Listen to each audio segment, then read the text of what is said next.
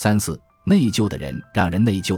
我们大多数人都听过“受伤的人会伤人”这句话，意思是那些被伤害的人会在痛苦中做出决定，并在这个过程中伤害到别人。在内疚感方面也有类似的现象。那些感到内疚并且走不出来的人，常常会将内疚感迁移到别人身上，要当心他们。我遇到的最伤人的一个例子，是一位演讲者同行讲给我的。他谈到了他的爱和母性之旅是如何受到教会中一位女性影响的。这名女性曾在教堂里把他拉到一边，劝阻他不要收养孩子。他那时四十多岁，单身。这位女性没有用独自抚养孩子可能很艰难这个理由来劝阻他，而是用自己曾努力抚平的深深的伤口作为说服他的武器。她小时候曾被猥亵过，她说：“如果你被猥亵过。”你真的不应该要孩子。言下之意是，他在灾难性的童年中所遭受的伤害，在某种程度上应该使他失去做母亲的资格。这个扭曲的建议来自一个对自己的过去充满内疚的女人。这一忠告不是来自智慧、爱或真理，而是来自内疚、羞耻和痛苦。尽管如此，他还是接受了这个内心充满内疚的。令人深感不快的女人的建议达成了他的期望，他本来就要收养孩子了，但却彻底放弃了这个想法。他放弃了自己的梦想。多年过去后，他才抽丝剥茧地化解了内疚，形成了根植于事实的新期望，并在五十岁时收养了一个孩子。进行艰难对话。如果你被内疚坑了，那你可能需要进行一场艰难的对话来打破僵局。让我们来分析一下如何有效地进行一场艰难的对话。如果你一直陷在内疚中，而你身边的人对此已经习惯了，那么他们可能就会抗拒你要说的一些话。不要让这种情形阻止你。用不了多久，他们就会实实在在地认识到，这次对话早就该进行了。他们会承认改变是必要的，而你也是通情达理的。这种情况会发生在一个人情绪稳定、能够进行不舒服的对话的时候，但如果情况不是这样，无论如何都要决定进行艰难的对话。做个大气的人，勇敢一点。恐惧往往来自你总是关注可能出错的地方，而不去关注那些可能做对的地方。当要走出自己的舒适区时，我们可能会把即将开启的一场艰难对话的走向搞得很糟。我们在脑海中想的太多，关于说出真相的负面结果，关于自己需要和想要的东西，以及伤害了别人的感情。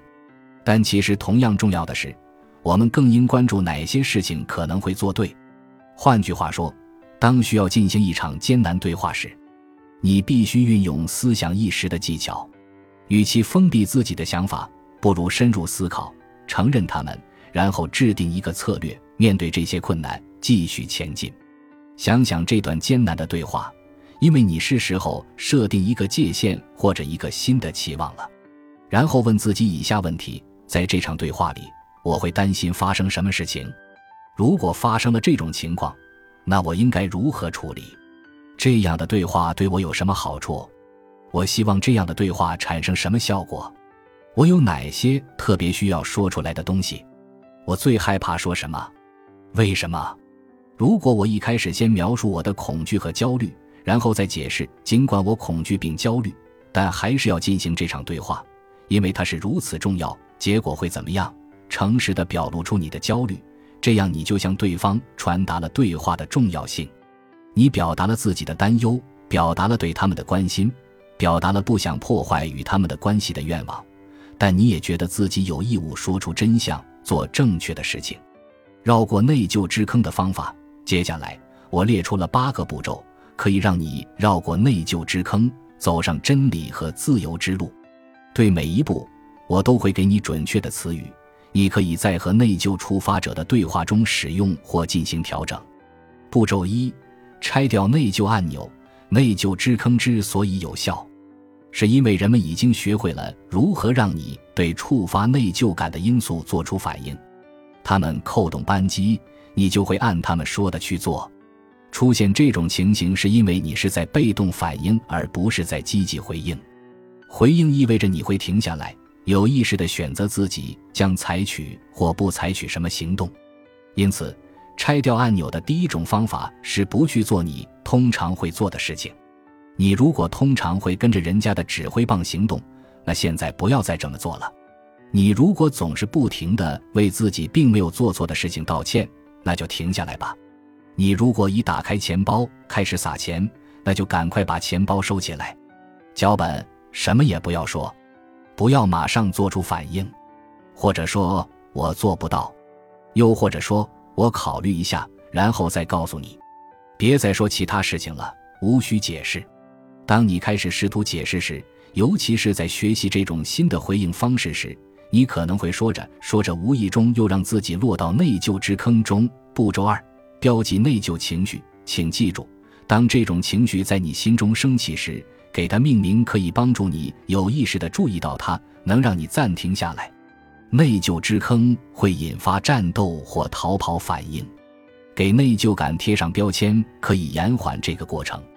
简单的说，做标记就是你在心里记下内疚感已经出现。并且他正试图操控你。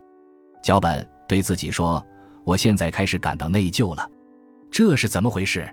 你如果不确定这是虚假的内疚还是真实的内疚，请使用玻璃流程来获得答案。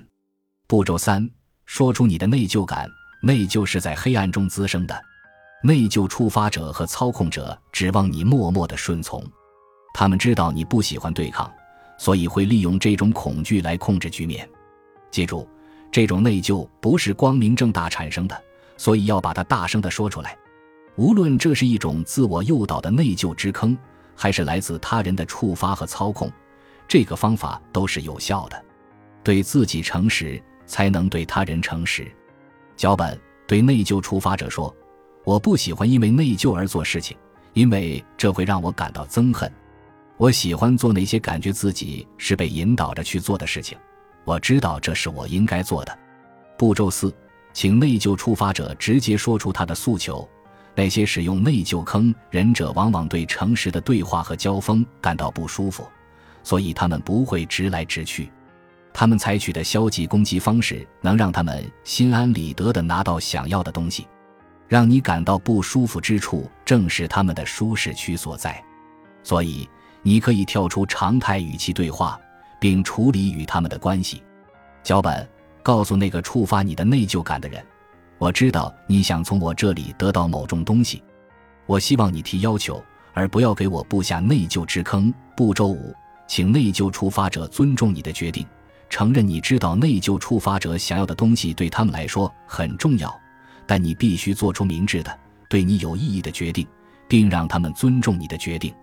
这意味着，一旦你做出了决定，他们就会放手，会接受它，转而采取尊重你选择的其他方法，而不是说你的闲话、坏话，或者背着你找人来当说客，试图改变你的想法。脚本告诉你的内疚触发者：我理解你认为我还应该做一些事情，但这个决定对我来说是有意义的。我请你尊重我做决定的权利。步骤六：确认此人在你生命中的价值。正如我曾经说过的。内疚之坑往往是你亲近的人用起来最顺手，他们的意见和青睐对你很重要，你要把这一点告诉他们。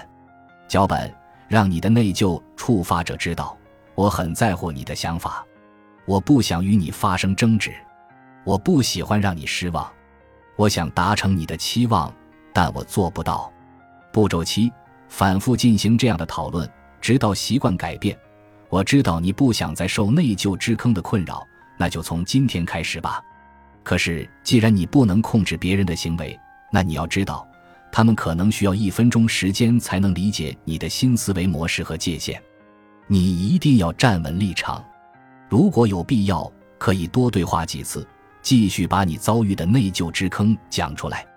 要打开天窗说亮话，要求他们别拐弯抹角。如果他们不收手，那就把后果亮给他们看，例如，如果他们不尊重你的要求，那么可以是你直接离开房间这样的小后果；如果他们还是拒绝停止，那也可以是结束一段友谊这样的严重后果。要提前考虑好后果，并做好实施的准备。你可以用一种直接但友好的语气传达后果，这可能会让人感到不舒服，但以如此明确的方式设定界限，也会让人感到解脱。这种关系局面可能是长时间形成的。如果这种局面难以改变，那你就需要继续运用上述新的沟通方式，直到这种新的方式巩固下来，局面彻底改观。脚本对你的内疚出发者说：“就像我们之前说的。”描述你之前的要求是什么？重要的是你要停下来，因为内疚之坑会导致怨恨，会破坏我们的关系。我不想对你有这种感觉。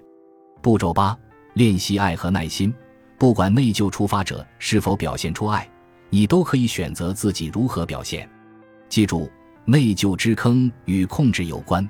如果他们能让你做出对某事感到内疚的反应，他们就会利用内疚来对付你。再说一遍，不要上当。你可能会因为勃然大怒或不尊重别人，尤其是你亲近的人，而破坏了自己设定界限的努力。做个有大格局的人，要善良，更要实事求是；要温柔，更要直截了当。接下来你要做的事情，准备好回应那些经常推你入坑的内疚触发者。